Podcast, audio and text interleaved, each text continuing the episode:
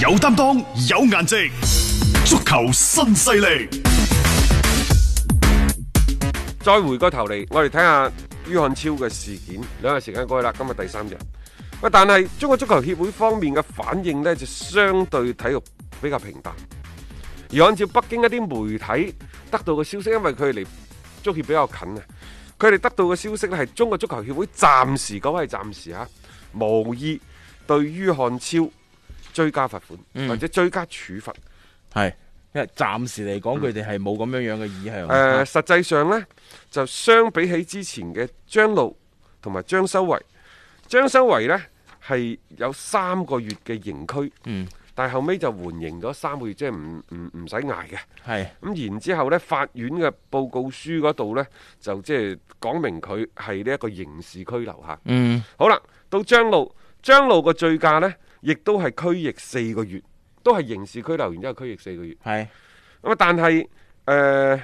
于漢超， 于漢超呢係行政處罰，冇錯，佢冇涉及係嗯到真相係對。係比較輕。輕嘅輕嘅，而且相對佢比呢較個佢冇造成一啲即係話好危險嘅情況。佢嘅社會危害性呢就冇醉駕哦咁緊要。梗係啦，誒，交警部門呢對佢都係罰款同埋呢一個嘅行政拘留嘅啫。嗯，即係喺喺個行為上呢，就係、同之前張路同埋張修維嗰個係有區別嘅。係啊但係呢，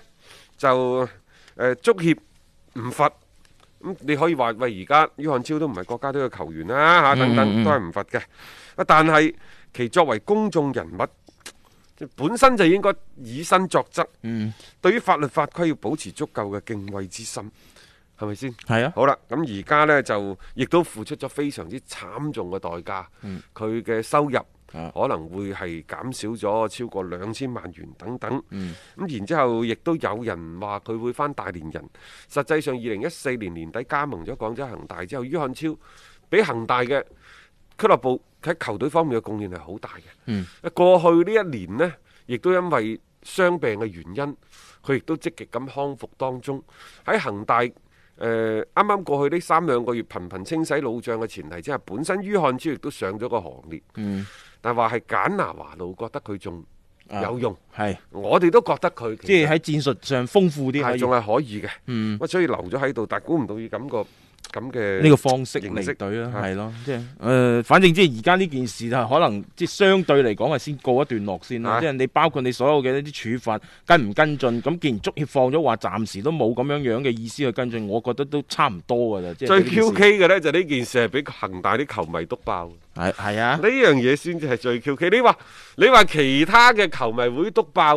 咁我都理解到啊。 呢啲我唔知咩用意啦。當然可能佢就係影咗一段咁嘅嘢咁。其實唔係佢影嘅，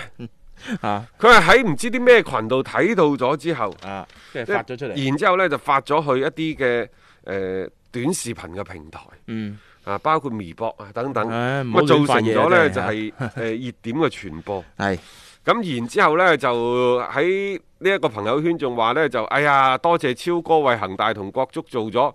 做咗足夠嘅貢獻，好耐都冇同超哥合影啦，好多好多嘅不捨。阿超哥真係多得你唔少咯，啊咁搞法。啊，所以你啊呢呢呢單嘢即係由始至終嚇，即係你好似感覺上面好多事情一一一吸埋去咧，好似咁啱得咁巧咁好多嘢。啊啊最 QK 嘅呢，就係即係呢一個呢一個嘅天河一姐姑且下，但係、但係即係三尖八角嘅，老實講，佢嘅球迷喺度喺度講笑嘅啫。係咁咁呃誒，佢、新佢所在嘅球迷會呢，就開除咗佢嘅會籍，嗯就話呢，就因為佢喺網絡上發布不正當言論，係嚴重影響廣州隊球迷嘅形象。嗯喂，但係呢一個所謂開除嘅行為，即係又開除咗呢個球迷，即係上傳視頻呢個球迷嘅會籍。老實講，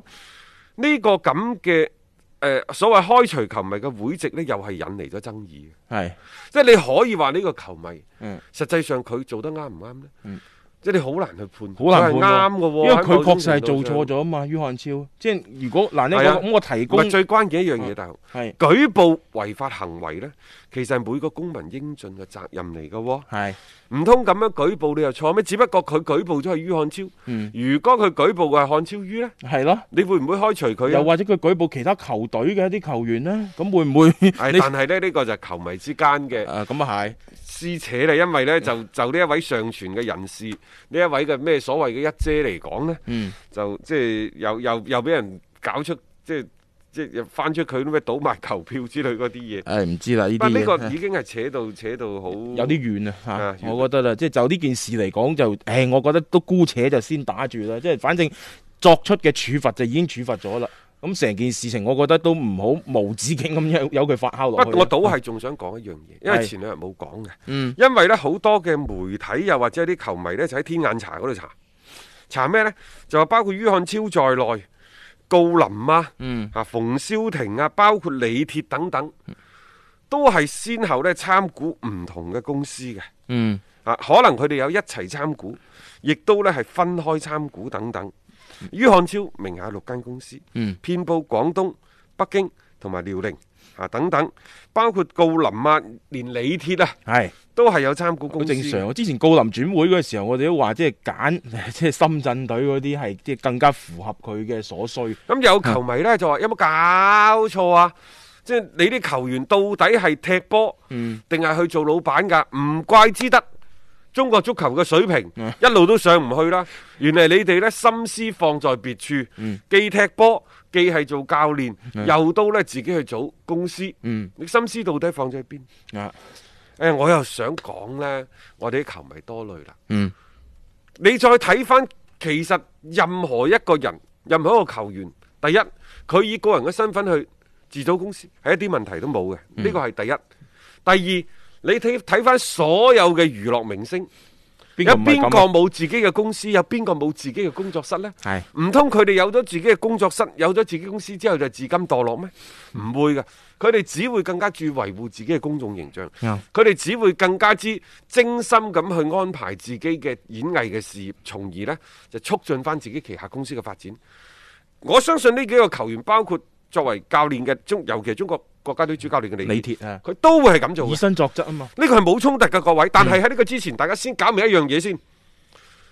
到底佢哋係足球明星定係娛樂明星？